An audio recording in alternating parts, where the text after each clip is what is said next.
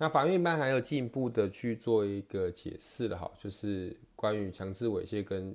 强制触摸的一个差别。好，可能从行为的主体目的啊、行为手法啊、好需要的时间啊、好等等等哈，还有行为的结果评价啊、被害人客观好等等去做所谓的评价哈。这个大概就了解一下哈，我们可能就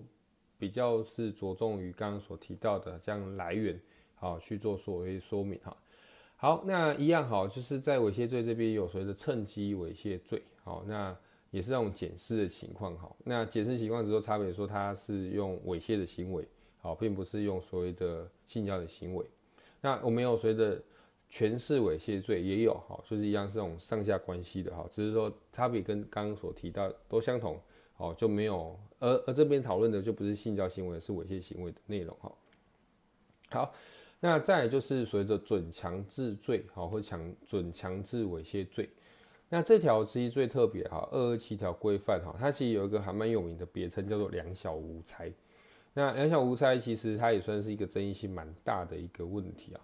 那条文架构我大概念个几条了哈。我们看到第一项哈，就是对于未满十四岁的男女为性交行为，处三年以上十年以下有期徒刑。好，那。我们先看第一项就好了，第二项就是猥亵罪了。好，那三项、四项，好，就是不同年纪，好，十四到十六，好，是三项跟四项的规范。所以总的来说了，好，就是你今天对一个十四岁，好，或者是十六岁以下，好，其实做所谓的性交行为、猥亵行为，基本上都会触法，都会有问题。那为什么会讲两小无猜？因为如果你今天是大人，你对一个未成年人，不到十六岁，你去做这些有的没事情，很糟糕嘛，对不对？很不行嘛。但是有些时候可能是他们这个年纪的在彼此互做这些事情，好，比如说同学嘛，国中同学、高中同学，那可能都还没有满十六岁，那男女朋友可能这个感情很好啊，一时忍不住啊，做一些猥亵行为、性交行为啊，会不会触法？会，好，会触法哦，好，按照这条文会触法哦。所以这也是我们在这个形式上来说争议性蛮大的地方，就在这里。就是说这条罪呢，它是直接用年纪去看，它没有去看你的意识的自主权，没有看说违反意愿。那你说为什么有这样子的一个立法？因为立法者会觉得说年纪太小。那因为年纪太小的话，他就算说 OK，可是他不见得认识到那个 OK 是什么意思。好，他不见得认识到这样子的一个性交行为，它的影响是什么？好，他没办法这样去做一个清楚的判断，所以在法律上规定就说啊，你今天未成年，我我也不管你 O 不 OK 啦，你今天就算 OK，好，我们这边就有这样子二二七条的一个规定，啊，去做一个处罚。当然，如果今天是违反意愿，不用讲，就回到哪里，就回到我们前面讲的二二一条的强制性交罪，就直接回过去了。好，那回过头来。二七条这样子的一个规范，坦白说比较父权一点啊，就是说你小孩子反正你就不懂嘛，那你不懂我们就直接处就就这样子规定啊，好，我们就用这个方式保护你啊，好，避免受到伤害啊。但这个某种角度我觉得有点过度保护了，好，好，撇除这个啦，我们就回到说，其实这是一个算是争议性比较大的条，为什么？哎，那原因是因为今天。我们刚刚提到，可能是这种男女朋友在学期间男女朋友，那今天做这件事情，然后接下来触法嘛，触法，可是他们会告彼此嘛？不太会啦，感情不错，不会说啊，我今天隔天翻脸不认人，我去法院告你说你对我做这个二二七条的犯罪，不太会这样子。通常是谁？家长，好，就说哎，见女方哦有交个男朋友，然后甚至有这个好性行为的发生，别康了。那、女方家长就不爽啊，想说：“哎，今天女生去就要念书啊，你干嘛去那边搞一些五四三的？好，所以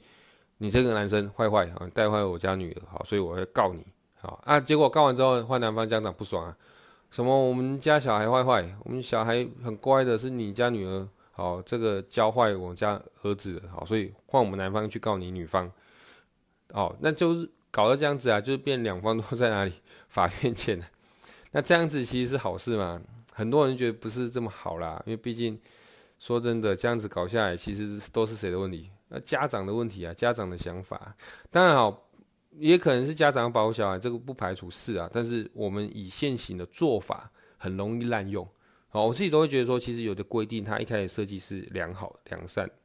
只是说或许没有想那么多，好，或许我们在适用上呢，好，就是真的好，其他太多想法介入，所以导致这样子的一个规范跑掉了，好，变成一个很糟糕的一个规定。呃，这个有机会再讲哈，这个比较知名就是通奸罪啊，通奸罪保护家庭嘛，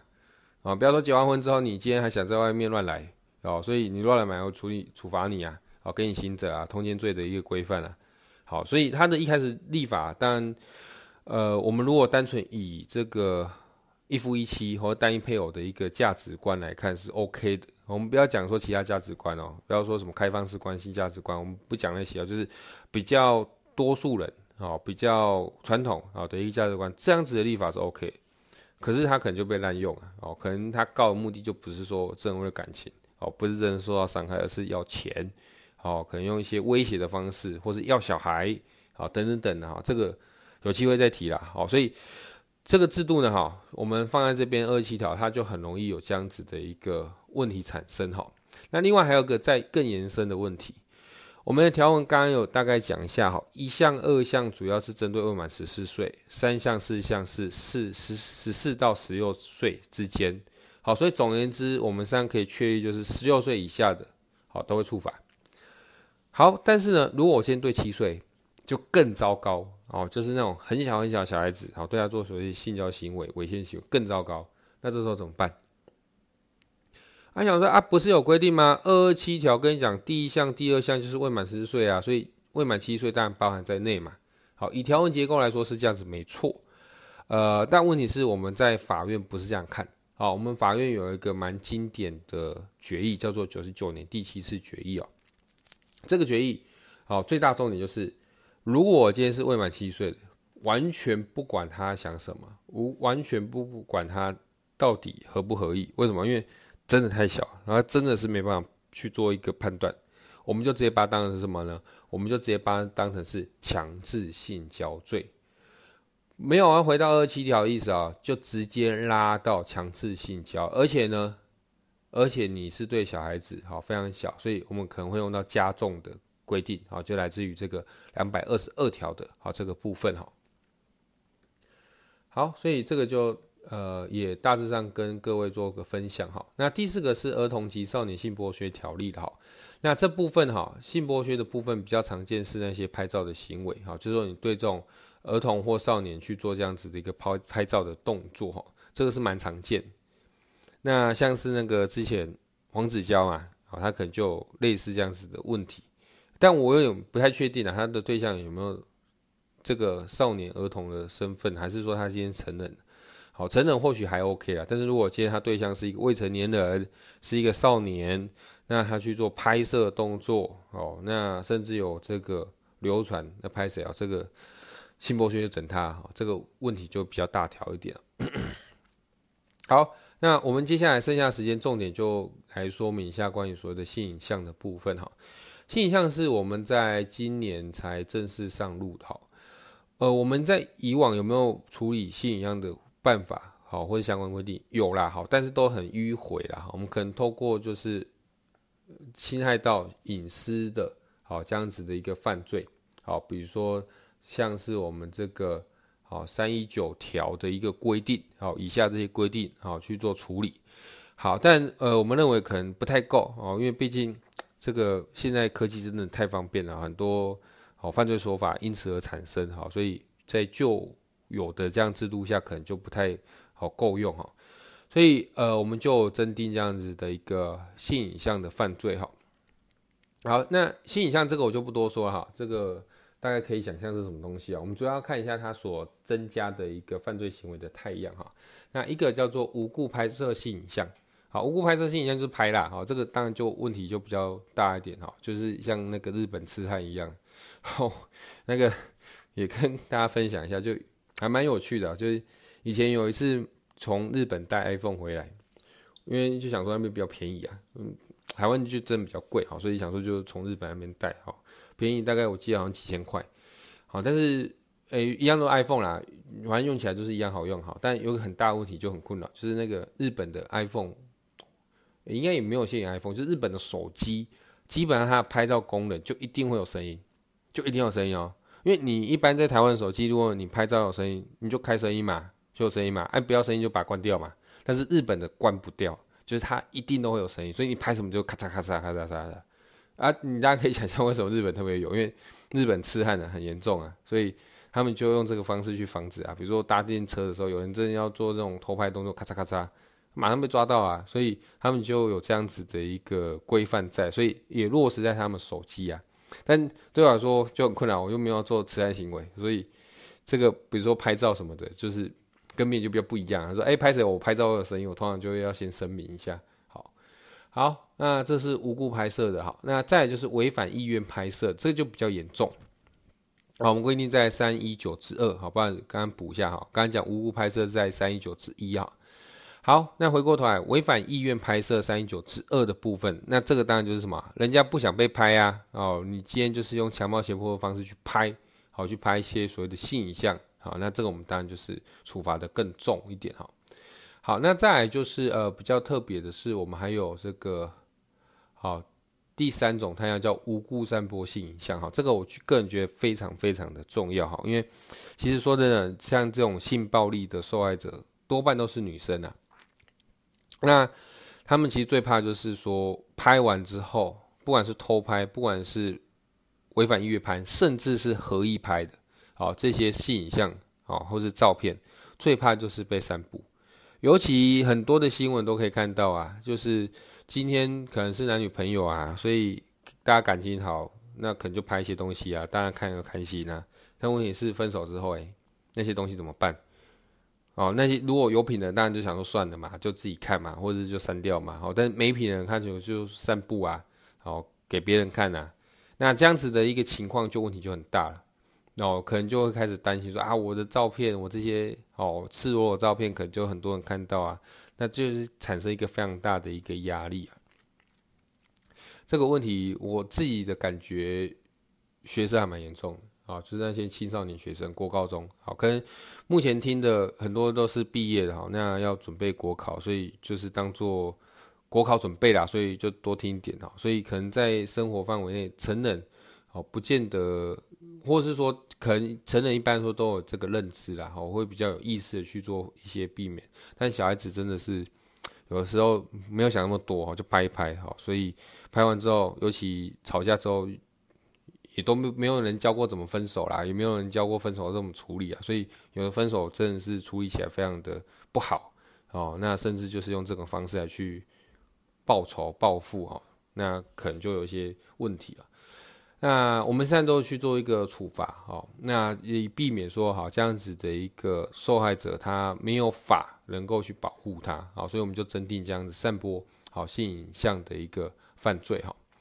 好，在第四个行为，它一样哈，叫做合成不实性影像啊。这个大概应该都有听过啊，就是那个网红小玉案件啊。啊，他就是把一些这个性爱影片啊，defake，就是把那个人换脸，好，你可能换成谁，好，换个某个明星啊，某个议员啊，甚至换成馆长啊，换成他的样子啊，然后拿去卖钱。好啊，以前其实确实你说要处罚也有点困难啊，因为。这个其实坦白说，在过往可能就名誉的相关犯罪或是民事赔偿来去做处理，都有限呐啊，其实相相对来说都有限。但是现在就是直接去认定这个情况下是违法的。好，其实也是因为我们现在有一波 AI 的浪潮，好，所以不管是呃影像，好，就是那个画面也好啊，声音也好啊，其实我们就是慢慢都把它纳入法规，因为太容易拿来犯罪。好，真的太容易被人犯罪。有机会再分享一下，就是诈欺有个太阳，我觉得还蛮好笑，叫做猜猜我是谁。就是他可能就有时每次打给你说啊，今天我是你的以前哦很久没有联络的国小同学啊，然后，今天是某某阿姨啊，小时候有抱过你啊，好啊，你想说啊他是谁？好像有这个人，又好像没这个人。哦啊，他可能就是用一个声伪技术伪造成哦那个声音。好，那这个时候你可能想说啊，这个声音有听过，好像很熟悉啊，应该是某某某。好，就被骗，好啊，这个其实，在现在的犯罪摊，我看起来是越来越多了，哈，所以确实我们的一个法条也是要去做所谓的跟进，哈。好，那这个是我们的好，关于今年增定好性影像的犯罪哈，再是跟骚法好，跟骚法也是前几年算蛮热门的哦。那跟骚法其实也是大家很困扰的一个问题。不过跟骚法它会有个前提啊，就是我们跟踪骚扰可能会来自于很多的因素。哦，那以跟骚来说的话，它比较 focus 在是关于所谓的性相关。所以我们确实在过往的新闻也很多这种不当追求，比如说男追女，好，但是可能也不知道方法啦，好，就是用一些比较。不好的方法就是一直跟，一直跟，一直跟，造成人家的压力，甚至最后有做暴力行为出现。那一样在当时，你可能考虑到人身自由等等等的，好，行动自由等等等，好，那可能没有一个法可以直接强制说啊，你今天不能跟，哦，你今天再跟我就把你羁押起来，你今天再跟我就给你刑罚，好，给你处罚，哦，以前都没有这样子的规范，但是这不是办法，哦，你还是要避免一些这样子的一个危害发生，因为有些时候我们还是会觉得说。预防胜于治疗啦，啊，你今天如果真的犯罪，你把他抓去关，但是问题是悲剧已经发生，好，那可能还是要用一些预防手段，但预防手段比较麻烦是那个尺度的问题啊，好，有时候说预防，如果今天的效果很好，但是同时它的损害也很大，那可能就这个比例上失衡的问题啊，那不管如何啦，我们就是跟烧法已经推出来了，好，那。主要重点就是刚刚所强调，就是那个性的部分，哈，性的部分，哈，可能就是目前我们的一个关键，好，行为太阳这个一般都有提到，哈，这个大概看一下，哈。那再来就是性别工作平等法，好，好，不好意思，这应该叫做性别平等工作法，我很容易念反，哈，性别工作平等法。那当然，这个主要是在工作上哈。那我们前阵子吵比较凶的哈，就是有一些这个学校园霸凌啊、校园性骚啊，那个是用到教育法啊，一样类似的概念，只是说它是否学生跟老师好那些团体。那工作法它范围当然比较广哈，就一般的职场。那当然这个职场也不限于一般私人哈，我们在这个公好就是关于公人员哈、军人哈，其实也都有用这样子的一个。性别平等工作法的一个部分哈，那它有它自己版本的性骚扰的认定，好，比如说关于执行职务的时候，哎，有人提出所谓的一些好性相关的一个要求或是歧视，好，那这个就会构成好这样子的一个性骚扰，或是雇主甚至用性来当做筹码，好来去换取好这样子的一个对价的关系啊，那这个当然的都不 OK 啦，所以。这就是我们在法律这边要去做处理的事情哦。好，所以呃，以上其实我们其实，在性这块的法制呢，啊，你会发现其实非常的多，好，但其实也慢慢的越来越完整，好，从我们刚刚一开始提到的最前面的这样子的跟骚法，那一路到所谓的性骚扰，哦，那也有包含那性别平等工作法，啊，这些性的骚扰部分，那到最后面真的。这个性真的受到侵害了，啊，可能是性交，好，可能是猥亵，可能是触摸，好，这么再去做一个处罚，好，所以等于就是以这一套，哈，尽可能去保护到所谓的被害人，避免这个损害的发生。但其实性这个问题是一个，哎，其实坦白说，以刑法来说啦，它存在目的就是避免犯罪发生嘛。所以如果这世界上没有犯罪，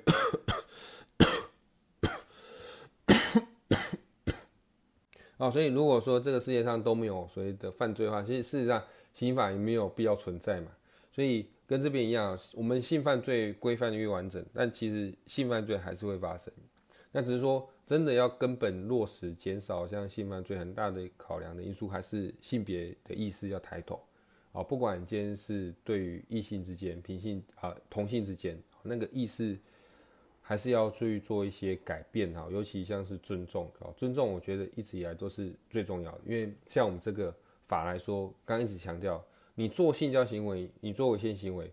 坦白说不要违反意愿，不会有任何刑责啦。那这个本来就是人性嘛。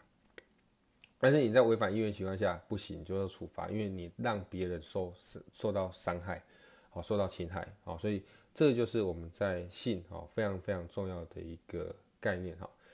好，那诶、在文章中其实最后有一段话哈，也跟这个各位听众分享哈，就是在我们前阵子有一个判决，好，那算是目前蛮指标性一个判决，好，他就提到一句话，好，叫做 No means no，好，Only yes means yes，好，也就是说说不就是不要，好，那说要才是要，好，不是说哎，今天这个假设刻板印象啊，这个女生说哎不要不要不要不要，那你可以讲说哦，他就只是害羞而已啊，他就只是啊不好意思而已啊，所以他说不要就是要，没有啦，哦，我们在这个现行的法制下会觉得说。你要确认，积极确认他的一个意愿，哈，这是一个非常非常重要的一个事情。当然，哈，呃，就像两性之间有没有可能遇到仙人跳？有没有可能遇到说，哎，原本两个人是两情相悦的，就事后翻脸不认人，咬你性侵，咬你性骚，有啦，这个大多大有人在哦，自己就碰过几个这样子的案件。但我们时间关系啊，所以。可能我们还是以这样子的一个介绍为主哈，来跟各位听众去做个分享。那也希望哈这样子的内容啊，对各位观众是有些收获。那没有问题，我们就 哦习惯还是有点像上课啊，所以我们就结束啊，我们就结束这样子的一个内容哈。